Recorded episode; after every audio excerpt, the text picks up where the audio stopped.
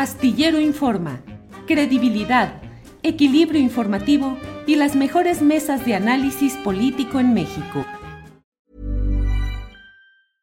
Hey, I'm Ryan Reynolds. At Mint Mobile, we like to do the opposite of what Big Wireless does. They charge you a lot, we charge you a little. So naturally, when they announced they'd be raising their prices due to inflation, we decided to deflate our prices due to not hating you.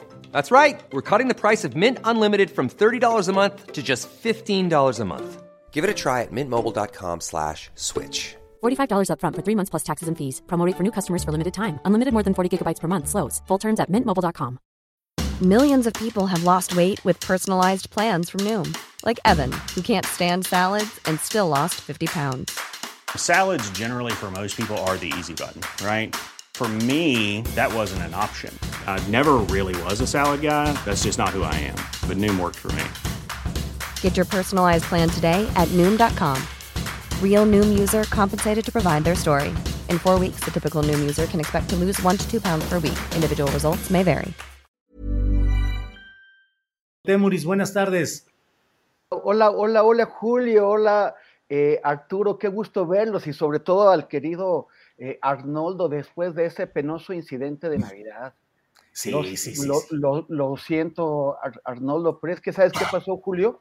Mm. Estábamos, estábamos todos reunidos esperando eh, a Santa Claus y de pronto se oyó, jo, jo, jo, jo, jo. Y dijimos, ya Eh, llegó. Ya llegó, pero entonces se hizo un lío en la chimenea yo creo que algo pasó, se, se volteó de cabeza, vimos cómo caía su gorrito rojo, luego Ajá. vimos cómo caían los lentes y luego ya como que jaló así y, de- y sale la, la carita volteada de, de- de Arnoldo, pero todo Ujú. negro así, lleno de carbón.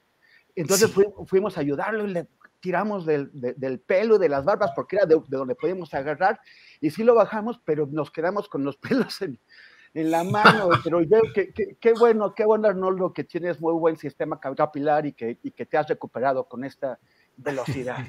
Gracias. Gracias, Bueno. Temuris. Arnoldo Cuellar, buenas tardes. Hola Julio, pues yo no traigo la camiseta puesta, pero sí la sudadera. ¿Ya vieron? Ah, mira, excelente. Ahí está Arnoldo con su sudadera de tripulación De tripulación astillero. Muy Que bien, me llegó ayer apenas, que me decía Solas que me tomara una selfie. Dije, mejor me la pongo para el programa. Excelente, muy bien, Arnoldo. Saludos, qué gusto reencontrarlos. Los mejores deseos para este año, Arturo. Arnoldo Arturo Rodríguez, director de Notas sin Pauta. Arturo, buenas tardes. Julio, muy buenas tardes, qué gusto reencontrarnos y pues en este espacio que ya y pues es tradición vernos los martes con muchísimo afecto a ti, a Temoris, Arnoldo. Y desconocía este incidente que Temoris califica de penoso. Yo este, también. pero bueno, en cualquier caso, pues eh, mis mejores deseos para, para los tres y para todos, para todas aquellas, aquellos que nos hacen el favor de seguir este, esta transmisión. Muy bien, pues vamos empezando con la materia del análisis político, de las muchas cosas que se han acumulado en estas eh, semanas y que bueno, durante dos estuvimos fuera de, de circulación, así es que hay materia acumulada. Arturo, ¿qué opinas sobre los procesos de Morena, particularmente para las elecciones de este año en seis estados, donde, entre otras, hay inconformidades en Durango y en Oaxaca? ¿Cómo ves todo ese tema, Arturo, por favor? Bueno, mira, eh, voy a referirme primero al caso de Durango eh, con una anécdota. Yo estaba recordando eh, cuando cubría la campaña presidencial de Andrés Manuel López Obrador en 2018.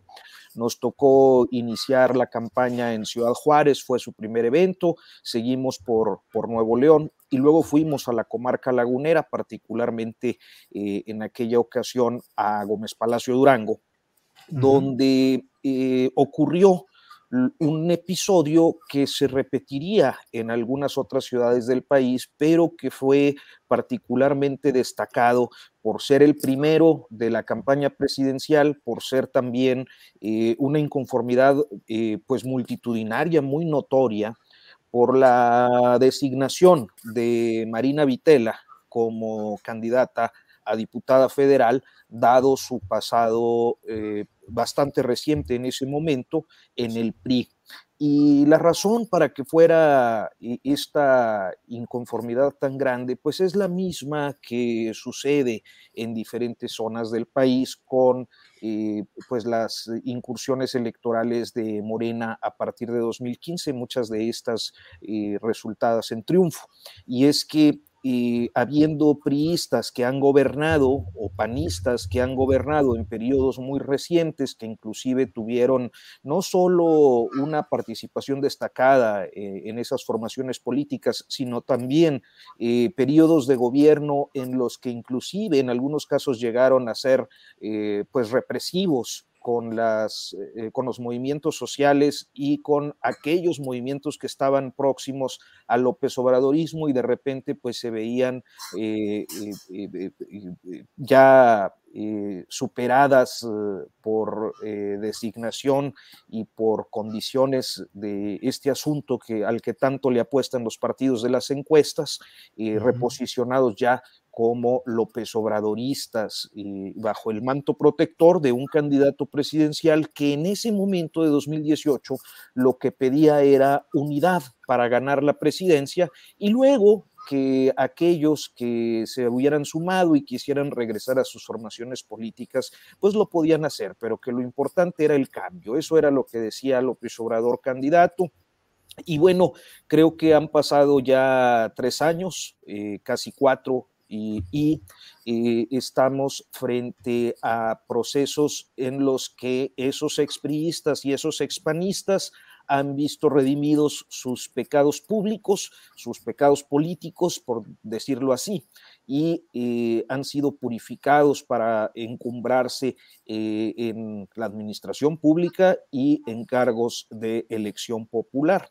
Entonces, no es extraño que esa inconformidad que ya se proyectaba en 2018, pues se siga eh, expresando el día de hoy en un estado como Durango, donde hay pues otras dos posturas más próximas al López Obradorismo, particularmente la de Gonzalo Yáñez, que creo que no resultó evidentemente favorecido, y bueno, pues la de este señor Enríquez, que eh, al parecer era quien estaba encabezando las preferencias. Ahora, Durango tiene una situación conflictiva no solo en Morena, porque habrá quienes estén pensando que eh, con la división que pudiera darse en Morena se favorece a la coalición PRI-PAN-PRD, que ahí va en, en el caso de Durango, y que eh, tiene también una situación muy conflictiva, tan conflictiva como la del estado de Hidalgo para la coalición PRI-PAN-PRD, pero que no ha trascendido porque las posturas del gobernador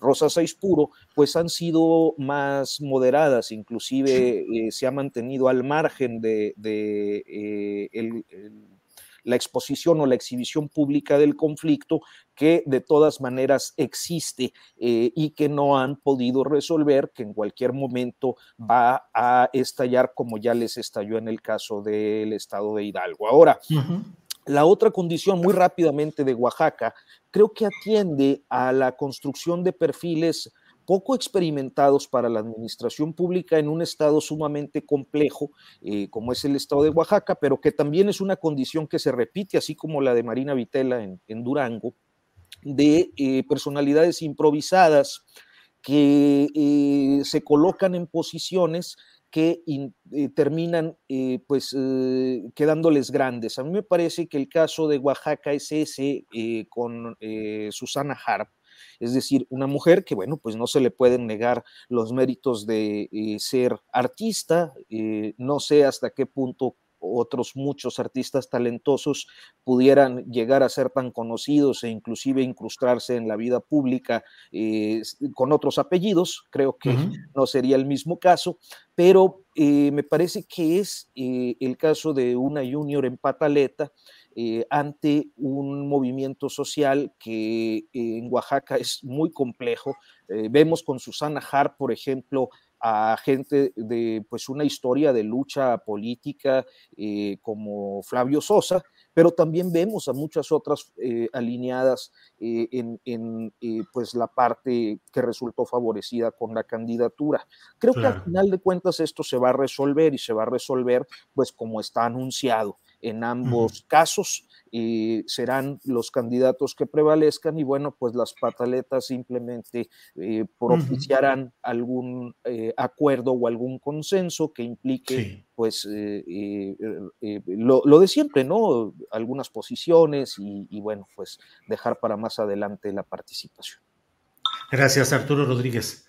Temoris Greco, ¿qué opinas? Dice Arturo que lo de Susana Hart puede ser una junior en, función de pataleta. ¿Qué opinas de todo este, los seis estados que hasta hoy son dominados por partidos contrarios a Morena y en los cuales hay la opción muy encaminada de que haya un relevo de esos partidos tradicionales y cuando menos, pues cuando menos en cuatro, en cinco de ellos quede Morena. Pero ¿qué opinas de los procesos de postulación, de las inconformidades? Temoris, por favor. Sí, bueno, yo, yo, creo que ni siquiera Susana Harp está intentando descalificar a Salomón Jara, ¿no? Ella, ella está, está presentando otro tipo de argumentación más basada en el método. Y, creo que esa argumentación puede tener eh, sentido. En primer lugar, por el tema de las encuestas. Esas encuestas que ella no quiere impugnar porque al, final de cuentas eh, tiene un argumento con base en la posición que ella misma tuvo en las encuestas, pero que eh, siguen siendo pues como, como, dijo Dussel contigo, o sea, una, un disfraz del, del, del, dedazo. Si en el PRI era el presidente el que designaba a los candidatos, ahora no queda claro quién es, pero eh, nadie sabe cómo salen las, las, encuestas, cómo se hacen. Bueno, ha sido un problema ya desde hace tiempo. Pero, eh, pero, pero también por la, por la forma en que, en, que, en que se reparten los puestos, o sea, ¿cuál es el método? Había que darles a las mujeres qué posiciones. Ella dice que entre las, las mujeres fue la segunda eh, entre seis, con eh, mejor posicionada. Pues, ¿Por qué, por qué la, la, ignoraron? ¿Por qué la, la, pasaron? ¿Con qué argumentos? Y entonces eh, me, me, me, puse a ver los estados en donde, o sea, por, por ley, tienen que, Morena y los partidos políticos tienen que dividir sus candidaturas en 50% para un género y 50% para el otro. O sea, la, la, la paridad. Y estaba viendo en las encuestas, las últimas encuestas que se publicaron el, año pasado, eh, eh, en, qué, gubernaturas les están dando a, candidatas mujeres. O sea, bueno, qué, qué, candidaturas les están dando. Las tres, las tres peores eh, posiciones para, para Morena en, las encuestas, que son Aguascalientes, Quintana Roo y Durango, esas son las, esos son los estados que tienen candidatas mujeres. En, Aguascalientes se, sabe bien que el PAN está hasta adelante. Estoy viendo unas encuestas del Heraldo, pero más o menos todas eh, estuvieron coincidiendo. Eh, después, el siguiente estado donde, donde Morena, si le, si, si, le, si le va mal, podría perderlo, es Quintana Roo, donde según esta encuesta, en esta encuesta Morena tiene una ventaja de, de, de solamente 2% sobre el PRI, y el otro estado donde podría eh, tener un, una, un tropiezo sería Durango, donde tiene una ventaja de 6 puntos sobre el, el PRI también. No, perdón, en Quintana Roo es sobre el PAN. Entonces, las, las mejores oportunidades que tiene Morena se las dio todas, todas a hombres. Y, esa es una cosa contra la que se ha venido eh, tratando de combatir desde aquel fenómeno eh, vergonzoso de las diputadas Juanitas, de las diputadas que, que, fueron colocadas como candidatas solamente para cumplir con el requisito y que una vez que ganaron, eh, dejaron eh, sus, sus, posiciones en, la, Cámara de Diputados para dejarlas a sus suplentes, que eran todos hombres, y de esa forma burlaron el requisito de ley. Eh, eso a mí me parece que, es, que es muy llamativo y que, y que no responde a, estos, a los, a las, a las, políticas que tiene Morena, que ha anunciado, que ha presumido Morena en, cuanto a promover la paridad de, de, género. Y la otra es que quien realmente tiene paridad aquí es el PRI, o sea, en las candidaturas de Morena. Eh, eh, de, los, de, los de las candidaturas que hay, tres están directamente ligadas al PRI. La, de Durango, que ya mencionaba Arturo con, con Marina Vitela, la de Julio Menchaca en Hidalgo, y luego eh, la del hijo, la, de Américo Villarreal, hijo del exgobernador priista de Tamaulipas, Américo Villarreal. O sea, ahí sí hay una, una paridad que, que, que, favorece a los priistas. Sí, uno se tiene que preguntar, para, para, llegar a un puesto de elección popular por Morena, eh, ¿conviene haber hecho una, una una carrera construyendo el partido Morena, o conviene haber estado en el PRI o a veces en el PAN o en otro partido, eh, hostigando a los constructores de Morena hasta que de pronto llega el momento de, eh, de, ser candidato y ahí sí me paso a Morena y, entonces eh, me dan a mí la, la postulación. Claro. Muy bien, Temoris, gracias.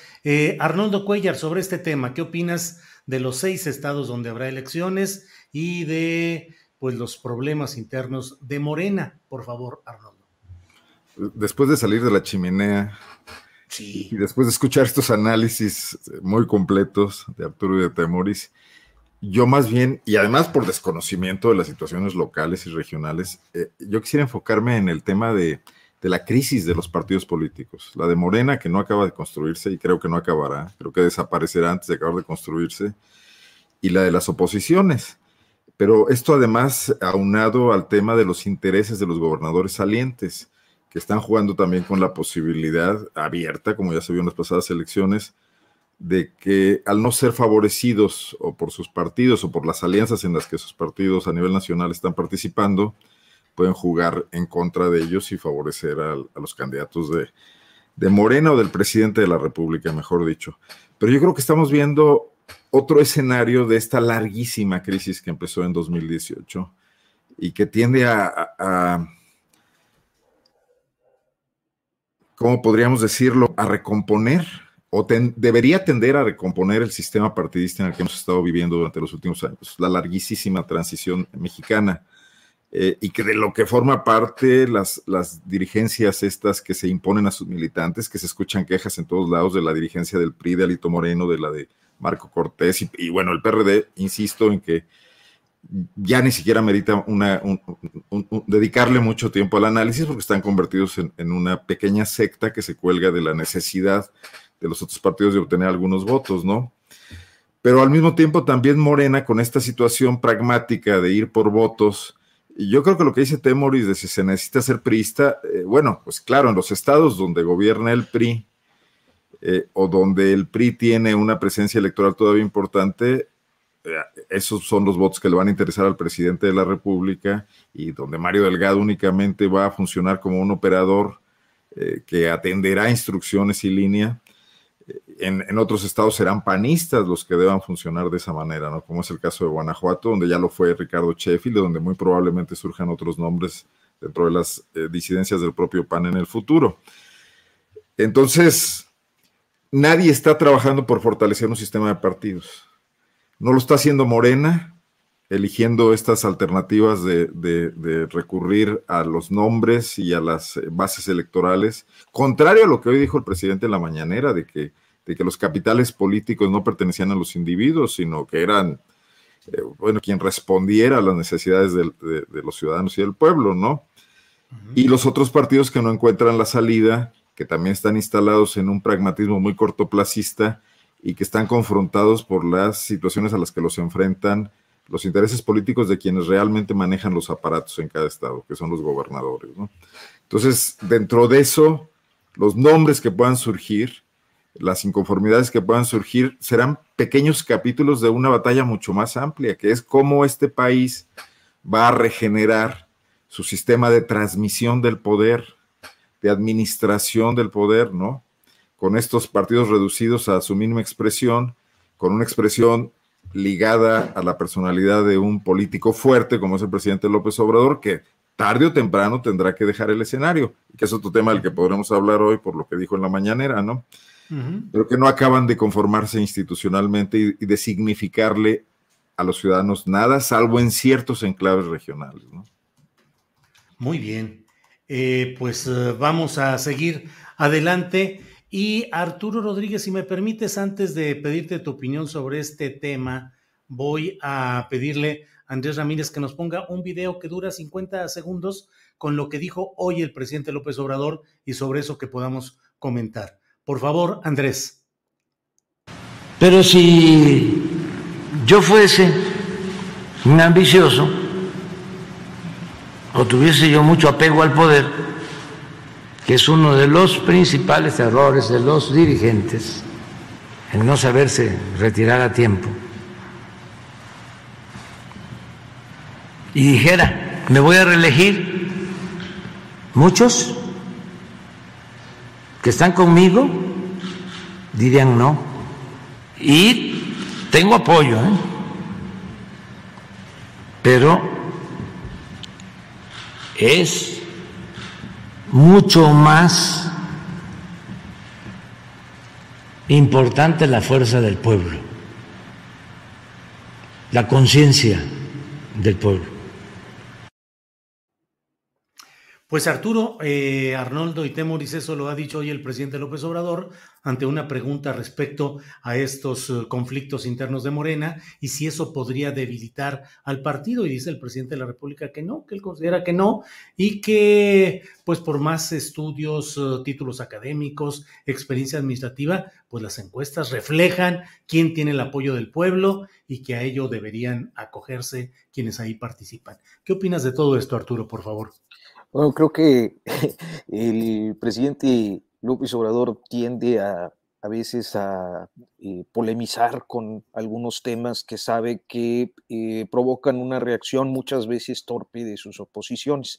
Eh, creo que desde un principio ha sido claro en su reivindicación del principio de no reelección. creo que como con ningún quizás solo con Juárez, pero como con ningún otro presidente le gusta equipararse, como con eh, el presidente Madero. Y a partir de eso, eh, eh, pues hay una claridad y un compromiso que, en el que ha sido no solo explícito declarativamente, sino que inclusive ha firmado un, una carta compromiso ya como presidente en funciones de no buscar la reelección. Lo que pasa es que cuando hace comentarios de este tipo, creo que eh, pues se genera un amplio debate, hay reacciones de inmediato eh, en sus opositores y bueno, pues eh, a final de cuentas, en la condición en la que se encuentra hoy frente a su insistencia en que se realice este ejercicio de la revocación de mandato, eh, pues le viene bien eh, eh, este tipo de polémicas. Lo que yo creo, y creo que también lo, dice de, algún modo hoy, es que aún cuando pudiera tener apoyo, pues es que no hay en su ánimo y en su interés la idea de buscar la reelección. Bien, Arturo, muchas gracias. Eh, Temoris Greco, ¿qué opinas en general de estas palabras del presidente López Obrador? Y bueno, pues sí, este guiño a la polémica que es el hecho de decir, y tengo apoyo, ¿eh? O sea, hay apoyo social que al que le gustaría que yo pensara en reelegirme. ¿Qué opinas, Temoris? Bueno, yo creo que si él quisiera reelegirse entre quienes lo apoyan, sí, yo creo que sí habría algunos descontentos, lo que no creo es que se atreverían a expresarlo. Y, no, no solamente por la posibilidad de que, de que el propio Andrés Manuel lo tomara a mal, sino porque sin duda el Andrés Manuelismo, el obradorismo, sí lo tomaría muy mal y, y, lo, y, lo, y lo pagarían políticamente. Él creo, cree que eh, Andrés Manuel es probablemente el presidente después de la, de la Revolución Mexicana, después de Obregón, que eh, más posibilidades tendría para reelegirse. Pero eh, eso siempre es un albur. no es el único presidente que ha pensado que puede hacerlo eso. De, hecho, una y otra vez aquellos eh, presidentes que, lo intentaron eh, fracasaron y después buscaron permanecer a la manera del maximato a través de un, sucesor que invariablemente les, les dio una patada y los envía a su casa. Entonces creo que eh, la tradición antireeleccionista es muy fuerte en México y el propio presidente López Obrador es una expresión de, eso. A, mí me parece que Eso, eh, sobre todo para quienes han intentado compararlo con gente como Hugo Chávez o como Daniel Ortega o, incluso con el propio Evo, Morales, que, que, que, cometió un grave error con, con enormes costos políticos y, en vidas en Bolivia cuando, cuando intentó eh, forzar otra reelección.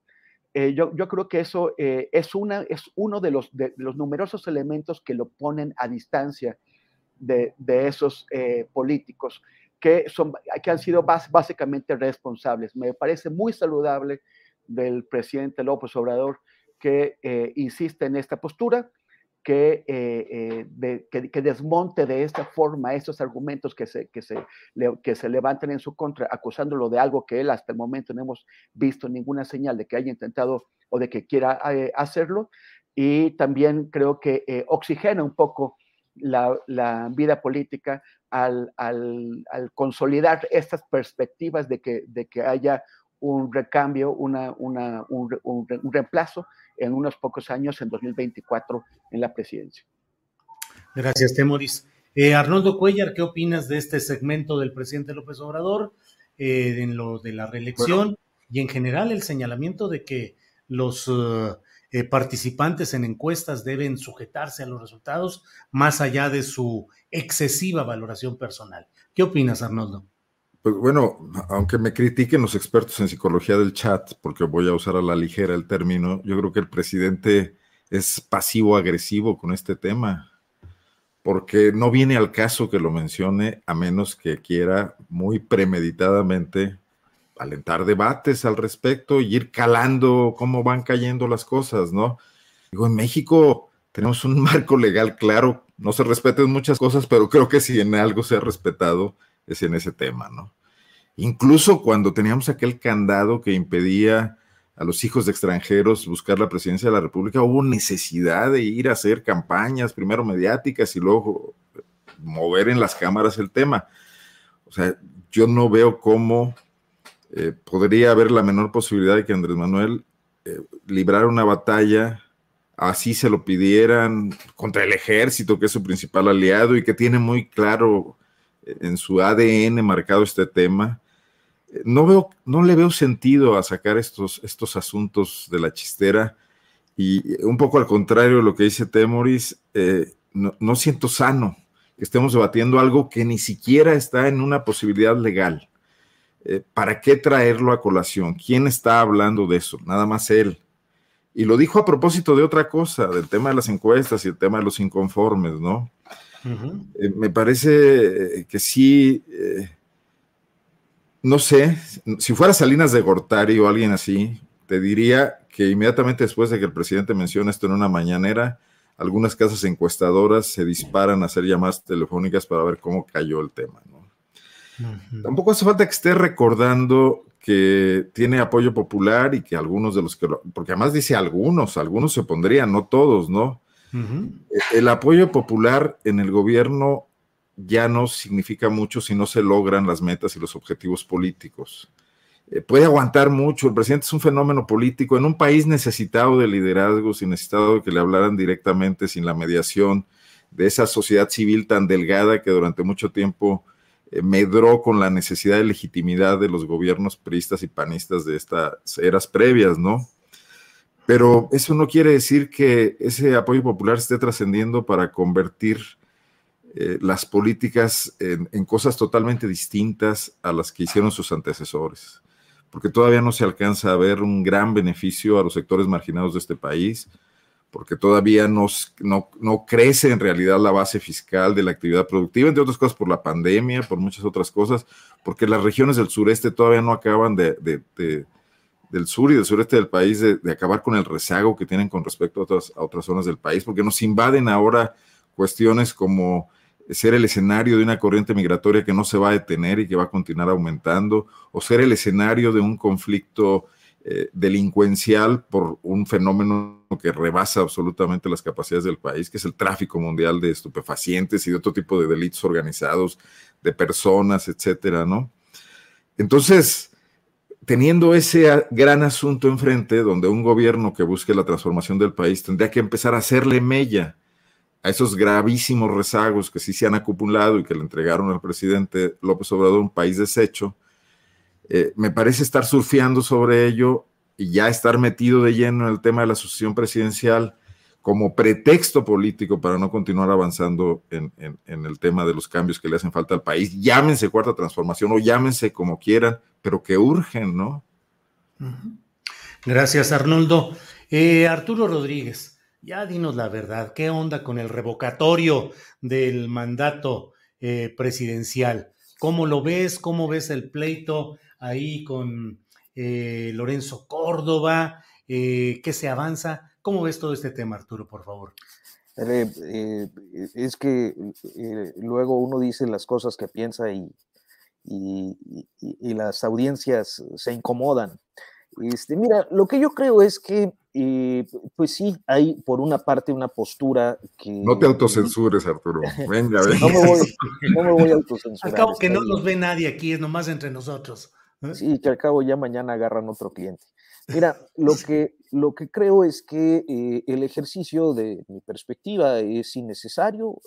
una consulta de revocación, pues es eh, básicamente para saber si se queda o no se queda. En este caso, creo que no es necesario consultar, es evidente que, es un gasto absurdo en un gobierno que se proclama austero, pero que tiene las herramientas retóricas necesarias para decir que con, eh, este ejercicio tiene eh, la sociedad una un avance en tanto aprende o desarrolla la costumbre de participar en ejercicios democráticos como, como el que se plantea.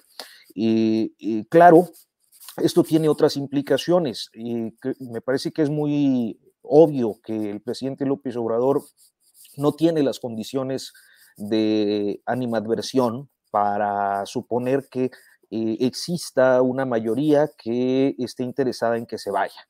Por lo tanto, pues eh, querer convertir esto en una ratificación únicamente eh, ofrece una perspectiva de, eh, de apoyo, digamos que, a las candidaturas del movimiento, como él le llama, donde, dados los cuestionamientos, muchos de ellos válidos que hay sobre candidatos de su partido, eh, tendrían la posibilidad de tener a López Obrador en la boleta en el mismo año previo a las elecciones en los estados. Es básicamente eh, legitimar la posibilidad de que el presidente López Obrador esté, digamos que en campaña, eh, cuando creo que por otra parte tampoco lo necesitarían tanto. Pero a final de cuentas, coloca eh, en un cuestionamiento sistemático al Instituto Nacional Electoral, que ciertamente tiene algunos aspectos cuestionables, pero que eh, exacerba los ánimos en contra de una institución que por otra parte tampoco eh, está en una posición de reforma que se haya impulsado desde la propia 4T. Eh, estamos muy lejos, eh, al menos en este momento, de observar la realización de una reforma electoral para el perfeccionamiento del órgano electoral. Las democracias siempre son perfectibles. Yo creo que el INE pues tiene eh, aspectos en los que tendría que mejorar, incluido el presupuestal que tanto se le cuestiona, pero y esto pasa por diferentes ámbitos de la discusión pública que no están eh, eh, en este momento discutiéndose. Entonces, eh, pues creo que hay un uso político de una herramienta democrática que resulta costosa de por sí, que en los términos que lo plantea el INE, pues sería aún más costosa y que al último me parece que es un ejercicio innecesario. Esa es mi opinión. Arturo, muchas gracias y gracias por esa claridad y apertura de decir lo que se piensa, porque finalmente tenemos que mantener nuestra posibilidad de decir las cosas más allá de que nos, eh, nos aplaudan o nos chiflen, que luego a veces los chiflidos son, son más que los aplausos. Arturo, gracias. Temoris Greco, ¿qué opinas sobre este tema de la revocación de mandato? Todo el forcejeo, el conflicto que se ha dado. ¿Qué opinas en lo general del tema, Temoris, por favor? Pues mira, eh, eh, abrimos el año con la noticia de que hay una crisis financiera en la Escuela Nacional de Antropología e Historia, de, que, de que también quieren desaparecer el Instituto Nacional de Lenguas Indígenas y hay un pues, estrangulamiento ahí. Y, y al mismo tiempo, pues está esta discusión sobre si la consulta va a costar 1.500 millones de pesos, como dice Morena, o 3.800 millones de pesos, como dice Lorenzo Córdoba. Y, y, la verdad es que, o sea, ya sabemos cuál va a ser el resultado de, de esa. Ryan Reynolds here from Mint Mobile. With the price of just about everything going up during inflation, we thought we'd bring our prices down. So to help us, we brought in a reverse auctioneer, which is apparently a thing. Mint Mobile unlimited premium wireless. Ready to get 30, 30, bit to get 30, bit to get 20, 20, 20, bit to get 20, 20, bit to get 15, 15, 15, 15 just 15 bucks a month. So, Give it a try at mintmobile.com/switch. slash $45 up front for 3 months plus taxes and fees. Promo rate for new customers for limited time. Unlimited more than 40 gigabytes per month slows. Full terms at mintmobile.com. I'm Sandra, and I'm just the professional your small business was looking for. But you didn't hire me because you didn't use LinkedIn jobs. LinkedIn has professionals you can't find anywhere else, including those who aren't actively looking for a new job but might be open to the perfect role, like me. In a given month, over 70% of LinkedIn users don't visit other leading job sites. So if you're not looking on LinkedIn, you'll miss out on great candidates like Sandra. Start hiring professionals like a professional. Post your free job on linkedin.com/people today. Consulta. Y es una, y es una consulta por la revocación del mandato que no están pidiendo quien, que, o sea, que nadie que quiera re- revocar el mandato la pide. Y que tampoco con los índices tan amplios, amplios, enormes de aprobación que tiene el presidente López Obrador, pues tampoco sabemos para qué, de qué utilidad real va, va a ser. Y son 1.500 a 3.800 millones de pesos. Hay muchos sectores que están siendo estrangulados, se- sectores de la administración pública. Eh, eh, en los estados hay problemas, las alcaldías están pidiendo dinero y eh, las in- instituciones de educación pública, en la cultura, en la ciencia, en la tecnología. Y 1.500 o 3.800 millones de pesos se van a ir a este lugar, o sea, no sé para qué. Yo, yo creo, o sea, yo sí siento que, que es una contradicción con todo lo que el, el gobierno ha hecho para tratar de sobrellevar la, la- situación económica, los problemas de la pandemia, eh, las, las consecuencias de sus decisiones en, en la transformación de, de las, de las instituciones, de la, de de la lucha contra la corrupción. Eh, son 1.500 a 3.800 millones de pesos que no sé para qué van a servir. Bien, Temoris, gracias. Arnoldo Cuellar, por favor, tu punto de vista sobre este ejercicio de revocación del mandato presidencial. Tampoco me voy a autocensurar. Bien. Yo creo que estamos frente al más claro ejercicio de, de lo que de lo que es aquello contra lo que la 4T debería de haber planteado un, un cambio radical, ¿no? Que es el país de un solo hombre. Yo creo que la consulta solamente está como necesidad política en la concepción del presidente de la República, que la pensó hace mucho tiempo, quizás en otro escenario, quizás como impulso para la elección intermedia, etcétera, y que quiere salirse con la suya. Y todo el aparato que se mueve, el aparato político de Morena en los estados, la, recolección de firmas, etcétera, está ordenada bajo una consigna, que era lo que queríamos dejar atrás, que era lo que no se pudo superar con la transición política en la que el PAN llegó al poder y, y que, bueno, pues se, se restauró completamente con Peña Nieto, bajo otras cuestiones, ¿no? Pero e- eso es algo que marcaría un cambio fundamental. O sea, si hubiese una intención seria de consultar eso o cualquier otra cosa, tendría que surgir de la sociedad y el presidente y las cámaras y el Instituto Electoral tendrían que tener apertura y ser sensibles. Pero convertirlo en una lucha política en la cúpula me parece de lo más intrascendente y, sí ocupa mucho tiempo. Y desde luego revela la habilidad política de López Obrador y su amplísima eh, dominio de- del sistema político, pero del viejo sistema político, para traer a todos girando en torno a su estrategia y, y unos oponiéndose y otros apoyándolo y generando un movimiento político del que él es el eje y donde él puede dictar las pautas y los pasos, incluso cuando se va de las manos, como ocurrió con el tema de que no fuera vinculado a la elección del año pasado, ¿no? Eh, coincido con, ambos planteamientos, el de Temoris y el de Arturo, de que no hace falta de ninguna manera. Bien, pues muchas gracias eh, Arnoldo Cuellar. Arturo Rodríguez, pues en esta mesa del martes 4 de enero llegamos a la muy gustada sección de los postrecitos que implican que podamos comentar o platicar del tema que deseemos, dulce o amargo en estos postrecitos. ¿Qué nos quieres comentar, Arturo? Híjole, pues yo eh, honestamente no traigo mucho eh, en este momento pareciera que mi agenda todavía no termina de activarse después de un prolongado periodo vacacional que me, que me receté pero eh, sí creo que vale la pena eh, observar eh, lo que está pasando con algunos de los estados. Lo planteaba yo en la, en la columna, en mi columna del pasado sábado, caso concreto de Hidalgo, que es muy conocido, la idea que existe en el PRI de los quirinazos, es decir, de una suerte de reedición de las concertaciones. Eh, no estoy diciendo que sea así, lo que estoy diciendo es que existe esta convicción en la cúpula priista, o al menos que ha servido para la imposición de eh, e, eventualmente candidaturas desde el Comité Ejecutivo Nacional por la vía del el PAN, eh, particularmente en los cuatro estados donde van en alianza. También me llama mucho la atención, y este es un aspecto que creo que hay que tener en la mira, lo que pueda pasar en el estado de Tamaulipas, porque creo que eh, el caso de eh, Morena en este proceso electoral es que decidió eh, sacudirse los perfiles conflictivos que sí tuvo en el 2021.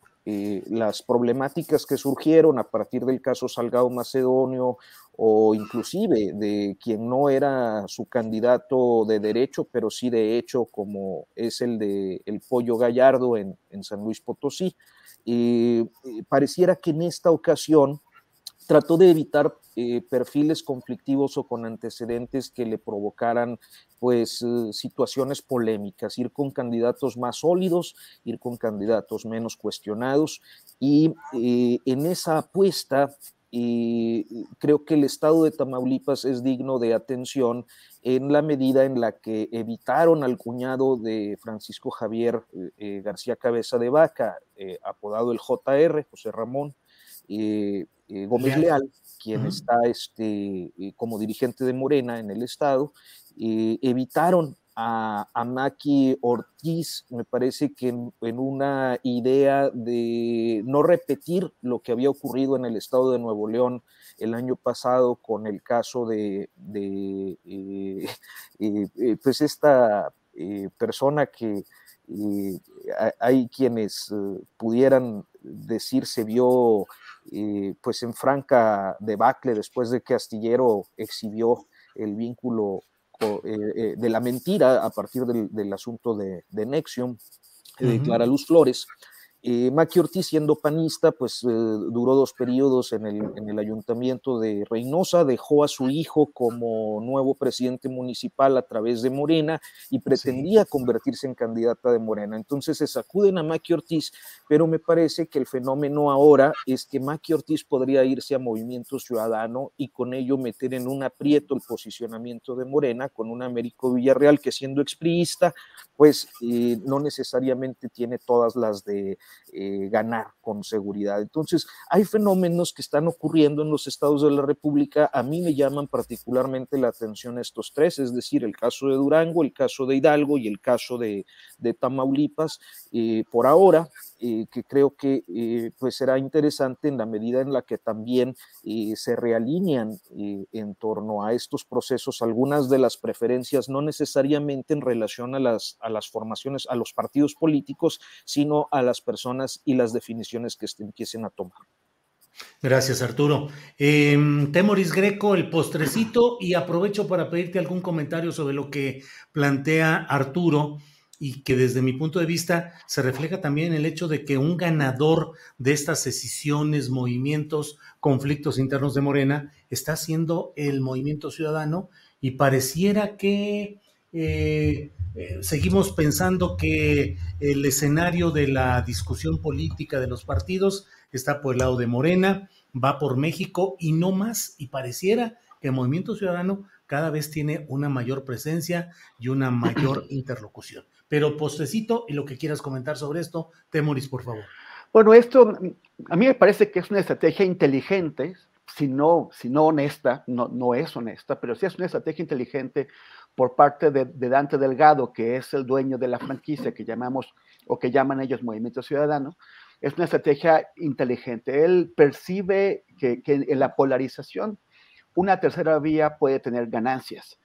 Eh, en, el, en, el, en, las elecciones pasadas en junio, cuando se definía el control del Congreso, él percibió que el, Movimiento Ciudadano podría obtener una, bancada clave para eh, o bien eh, permitir o negarle a Morena tener la mayoría calificada en, el, Congreso, o si a Morena le va mal, eh, permitirle o negarle una mayoría eh, absoluta.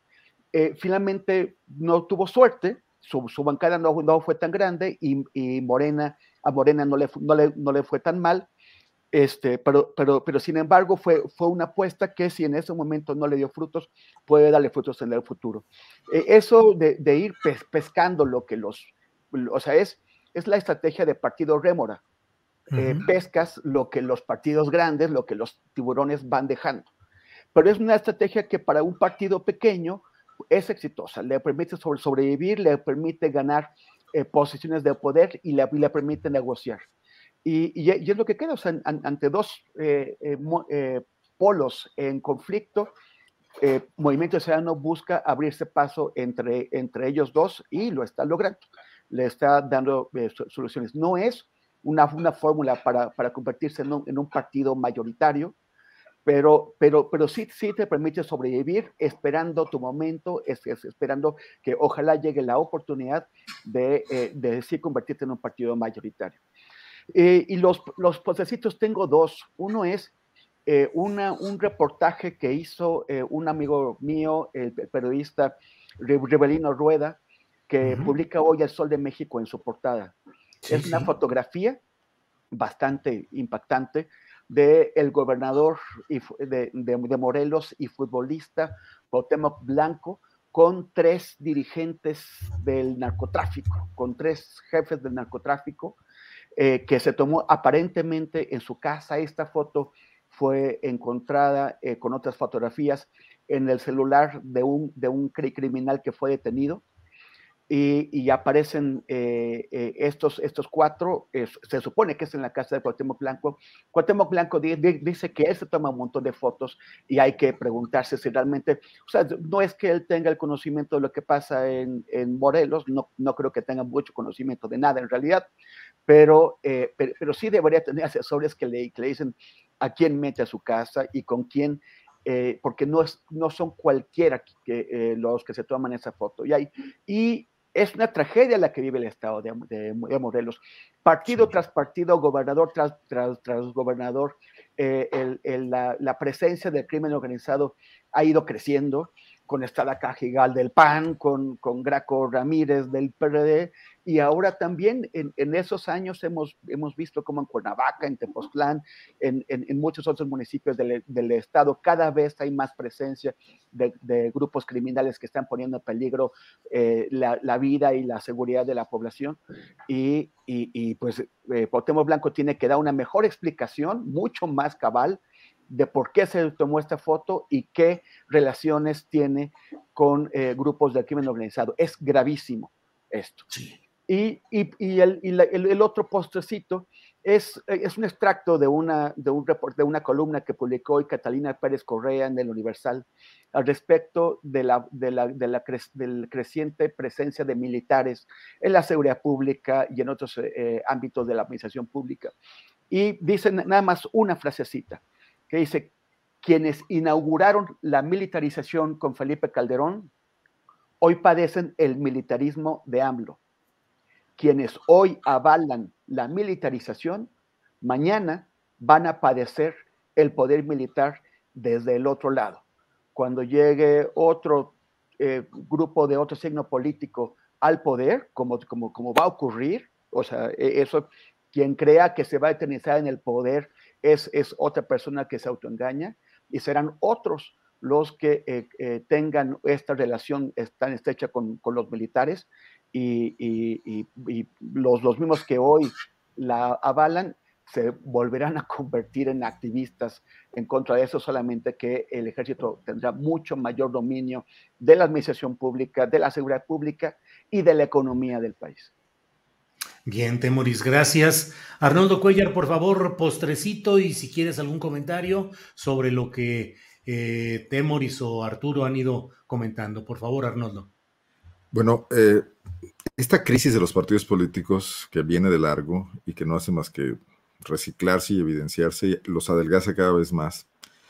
Me, me, trae a colación un documental que acabo de ver en Netflix sobre lo que pasó el 6 de enero en el Capitolio, un muy buen trabajo periodístico porque logra reconstruir los hechos con el montón de videos que hay en las redes sociales, pero hablando con los protagonistas de ambos bandos, ¿no? Con los policías, los escasos policías que lo defendían y los grupos de trompistas de diversas corrientes y de diversas eh, extracciones que acudieron ahí y, cometieron ese desaguisado, ¿no? Que era como la llegada de los bárbaros a Roma, otro Capitolio, ¿no? Eh, veo en México que, que, se adelgaza cada vez más ese tejido político que nos gobernó por años y que era minoritario, que, que en base a, esquemas de control de los que participaba la prensa, de los que participaba el empresariado, de los que participaba la iglesia y todos los grupos de poder, lograron manejar este país, incluso manteniendo esos grandes esquemas de desigualdad que hicieron crisis antes en otros lugares, ¿no? Pero que hoy se está diluyendo y desgastando por todas partes, incluyendo al seno de los propios partidos políticos. Ustedes deben hablar con militantes. En, el interior del país es muy común que están inconformes con lo que está pasando en cada uno de sus partidos y que todavía no encuentran la forma de manifestarlo porque hoy los controles son estrictos. Además, este esquema donde todos tienen espacios de gobierno y todos tienen la posibilidad de dar empleos o de dar contratos, etcétera, ha permitido que se, se afiance el control sobre esa militancia, como, como ocurría en el PRI, pues, pero ahora repartido esa ese, modelo a todos los partidos políticos. Pero esto por algún lado va a tronar. Está tronando por lo que ya se mencionó aquí, por eh, esa alusión que hace Temoris al artículo de Catalina Pérez, por la necesidad, ahí sí hay un necesariato, que al presidente ya habló del necesariato, echar mano del ejército para todo, porque es imposible controlar la corrupción de otra manera, porque no funcionan las contralorías, porque no funcionan las auditorías superiores, porque no funcionan los ministerios públicos y entonces para que las medicinas lleguen a los hospitales y para que las vacunas lleguen y para que los aeropuertos se construyan, etcétera, hace falta que entre el ejército, una institución eh, ordenada de forma vertical, que es donde se pueden obedecer órdenes, no exenta de otros problemas, pero por lo menos controlable en otro sentido. Y el otro gran tema es la delincuencia, presente en muchos lugares, participante ya activamente también en procesos electorales, como se ha documentado, aún no generalizadamente, pero sí eh, puntualmente y teniendo éxito además, incluso en estados de los que no se habla, como es el caso de Guanajuato en anteriores elecciones.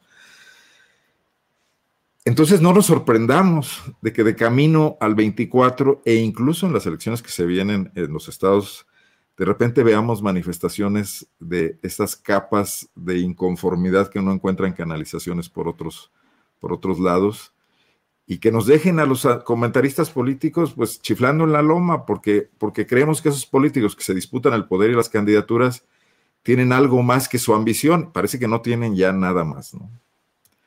Bien, Arnoldo, muchas gracias. Son las 2 de la tarde con 54 minutos. A quienes nos siguen, les comento que luego de esta mesa de periodistas estaremos Adriana Buentello y yo con segmentos relevantes de información, noticias de este día.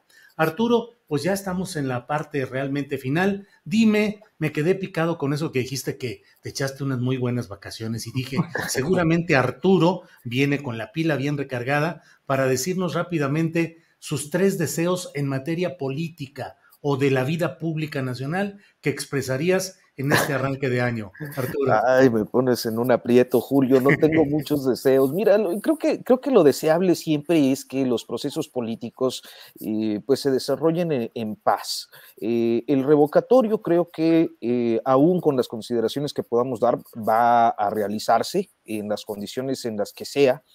Y como también pues tenemos eh, seis procesos electorales. Creo que en este contexto me gustaría tener eh, o ver, observar una discusión pública más de más altura, no tan como en ocasiones sucede frívola e inmediatista. Me gustaría ante todo ver que los procesos electorales en las seis entidades federativas donde se realizarán transcurran en paz, hemos sido testigos de un incremento paulatino desde hace aproximadamente una década de eh, la violencia en los procesos electorales, una violencia política inadmisible, una incursión de grupos delictivos que, eh, pues eh, no es saludable para ninguna sociedad ni para ningún ejercicio democrático. Y naturalmente me gustaría ver que más allá de las discusiones públicas que se dan entre quienes eh, eh, pues integran, digamos que los dos bloques mayoritarios en este país, es decir, aquellos que simpatizan con el presidente López Obrador y aquellos que se le oponen, y podamos eh, tener pues una condición de país al margen de las disputas y pues eh, saludable en términos eh, económicos y sociales. Creo que ese sería mi, propósito, mis deseos, pues, mis tres. Muy bien, Arturo, muchas gracias. Eh, Temuris Greco, deseos, intenciones, expectativas para este año. Pues mira, ahorita fue sorpresa esto que nos pusiste. Y me, sí, así como señorita México, así de deseo la paz mundial. Pues sí, pues fue algo como lo que dijo Arturo, ¿eh? deseo la paz en las elecciones, y pues sí, es como muy, este, muy, muy, ojalá, yo, yo, yo no tengo mucho optimismo en, en, ese aspecto en, en, cuanto a la paz, sobre todo por, por el deterioro de la, de la, seguridad, pero ahí, este, ahí, ahí está uno de mis primeros deseos, que las promesas que ha hecho Andrés Manuel en los campos de la educación, de la salud, de la seguridad pública y de la corrupción eh, se cumplan. Alguien dirá, oye, le pides muchísimo. No, es lo que, es lo que el presidente de la, de la República eh, ha ofrecido y me parece que si, si, si este gobierno acaba con buenos resultados en esos aspectos, habremos, eh, podremos ponerle una palomita. Pero la, la otra es que que, Morena eh, corrija la forma de selección de, sus candidaturas y que, que, privilegie eh, sus propios principios, sus propios principios. Que, escoja eh, a, personas candidatas que representen el, proyecto que está plasmado en los documentos básicos de, Morena y no alianzas con la mafia del poder. O sea, fundamentalmente, que es lo que ha venido haciendo hasta ahora y que, esto ocurre este año y en los años que, vienen. Y en el otro, el, mi tercer eh, deseo sería eh, que, se pueda llevar a cabo una oxigenación y renovación de la vida eh, intelectual, cultural, periodística y científica del país. Es cierto que, existen mafias, mafias que fueron cultivadas desde el sanilismo, por lo menos, siguen las mismas mafias, y, son, y son mafias que persisten ahí con el apoyo de poderes económicos y también de algunos poderes políticos. Y, yo sí esperaría tener un, un ambiente bastante más diverso, no al final de este año, pero sí al menos al final del sexenio, en donde la pluralidad, la ética y, la, y la, y la riqueza de, este pueblo, de este pueblo de México, se vea eh, reflejado en estos, en estos ámbitos. Esos serían mis, eh, mis, mis deseos a los reyes. Muy bien. Bien, Temoris, muchas gracias. Arnoldo Cuellar, te toca cerrar esta mesa de periodismo con los tres deseos o uno o los que tú desees. Los deseos que bueno, deseas aunque sean imposibles y aunque sean utopías, estaría muy bien que, hubiera una profesionalización de la vida pública del país, empezando por el presidente, siguiendo por todos los partidos políticos, que antepusiera eh, el sentido común. Ya no pido mucho más a, sus deseos y a sus ambiciones, y que vieran que este país está metido en serios problemas y requiere del concurso de todos, incluso con visiones contrapuestas. Otro deseo también muy difícil, imposible, es que el fútbol mexicano deje de ser el negocio espurio que es y que por lo menos se dediquen a formar futbolistas, que haya más mexicanos que extranjeros en los equipos de la Liga MX, Dios mío. eso sí, no, creo que los Reyes se lo puedan cumplir, pero... Sí. Y el tercero, el tercero, que, que ese creo que sí está en el orden de posibilidades, es que renuncien Gertz Manero y Carlos Amarreta. Eso, muy bien. Los fiscales federal y guanajuatense. Muy bien, pues Arturo, muchas gracias por esta ocasión, gracias por este martes 4 de enero. Les agradezco a los tres la oportunidad de que converjamos nuevamente, que tengan un, tengamos un buen año 2022 y muchas gracias. Gracias, Arturo. Gracias, Julio, y gracias, Temoris Arnoldo, gracias a, a tu audiencia. Muy buena tarde. Temoris, buenas tardes, gracias. Pues yo, este, bueno, sí quiero agradecerte, qué bueno, a ti también, Arturo, y a, nuestro, este, a nuestro santo padre de Cuellar. Y, y ah, bueno, espero, que ese no, espero, que ese no, sea un documental que estés planeando de El santo padre Cuellar. No, pero sí, pero sí un podcast, te vamos a hacer un podcast porque este. Un cómic. Sí, porque, porque, bueno, nada más quería comentar que esta semana en, en el nuevo proyecto de podcast que tengo, que tengo que se llama Choque de Imperios, hablamos sobre cómo los, gobiernos identificados o los candidatos identificados con la izquierda han estado ganando eh, desde que ganó Andrés Manuel. Eh, fue uno cada año, el año pasado fueron tres y este año posiblemente Brasil y la joya de la corona que es, que es, Colombia, pero también con el triunfo de Boris, yo creo que el, triunfo de Boris le plantea muchas preguntas y muchos cuestionamientos de renovación a las izquierdas en América Latina. Creo que tendría que ser escuchado aquí en México lo que, lo, que está planteando Boris, la forma en que, está, en que, está haciendo campaña. Entonces, todo eso lo, discuto en este podcast que, que, pueden encontrar en las plataformas eh, de, de, audios, en Spotify, en Amazon, en Google. Eh, eh, se llama Choque de Imperios, está hecho para Audio Centro con nuestra querida Luisa Cantú. Y si no lo encuentran ahí, lo pueden buscar en mis redes sociales, eh, en eh, arroba temoris en Instagram y en Facebook, y en Instagram, digo, y en Twitter, y en facebook.com diagonal temoris. Invito a que se suscriban y también a seguirme en las redes sociales. Muchísimas gracias y pues muy feliz año a, ustedes tres, a todo el equipo de Asillón Informa y sobre todo a la gente que nos, que nos escucha y nos sigue y nos avienta trancazos, pero también a veces nos ambienta un, un, bonito comentario. Muchas gracias. Gracias, Temoris, muy amable. Eh, Arnoldo, por favor, eh, buenas tardes. Gracias por todo. Gracias. Gracias, Arnoldo. Los mejores deseos para los tres, para también para la audiencia, por supuesto. Veo muchos proyectos aquí, creo que van a prosperar y van a crecer como estos, estos que nos anuncia Temoris. Y Notas sin pauta, que está imparable. Julio, me faltó un deseo que ya no te desmoneticen. Eso esperamos, estamos así calladitos, silenciosos. Ayer no desmonetizaron, hoy tampoco, y ya estamos así muy cuidadosos. Ojalá y no suceda. Muchas gracias. Gracias a los tres. Nos vemos la semana que entra. Gracias. Imagine the softest sheets you've ever felt. Now imagine them getting even softer over time. That's what you'll feel with Bowl and Branch's organic cotton sheets. In a recent customer survey, 96% replied that Bowl and Branch sheets get softer with every wash. Start getting your best night's sleep in these sheets that get softer and softer for years to come. Try their sheets with a 30-night guarantee. Plus, get 15% off your first order at bowlandbranch.com. Code BUTTERY. Exclusions apply. See site for details. Are you ready for truly hydrated skin? Meet Hyaluronic Body Serum, a breakthrough in body care from Osea. It's clinically proven to instantly increase hydration by 161%. Their lightweight, fast absorbing serum delivers 24 hours of nonstop hydration for silky smooth skin without the sticky afterfeel. Osea's latest innovation combines the magic of their best-selling hyaluronic sea serum with a new formula that's good for the whole body and five types of hyaluronic acid to target every layer of the skin.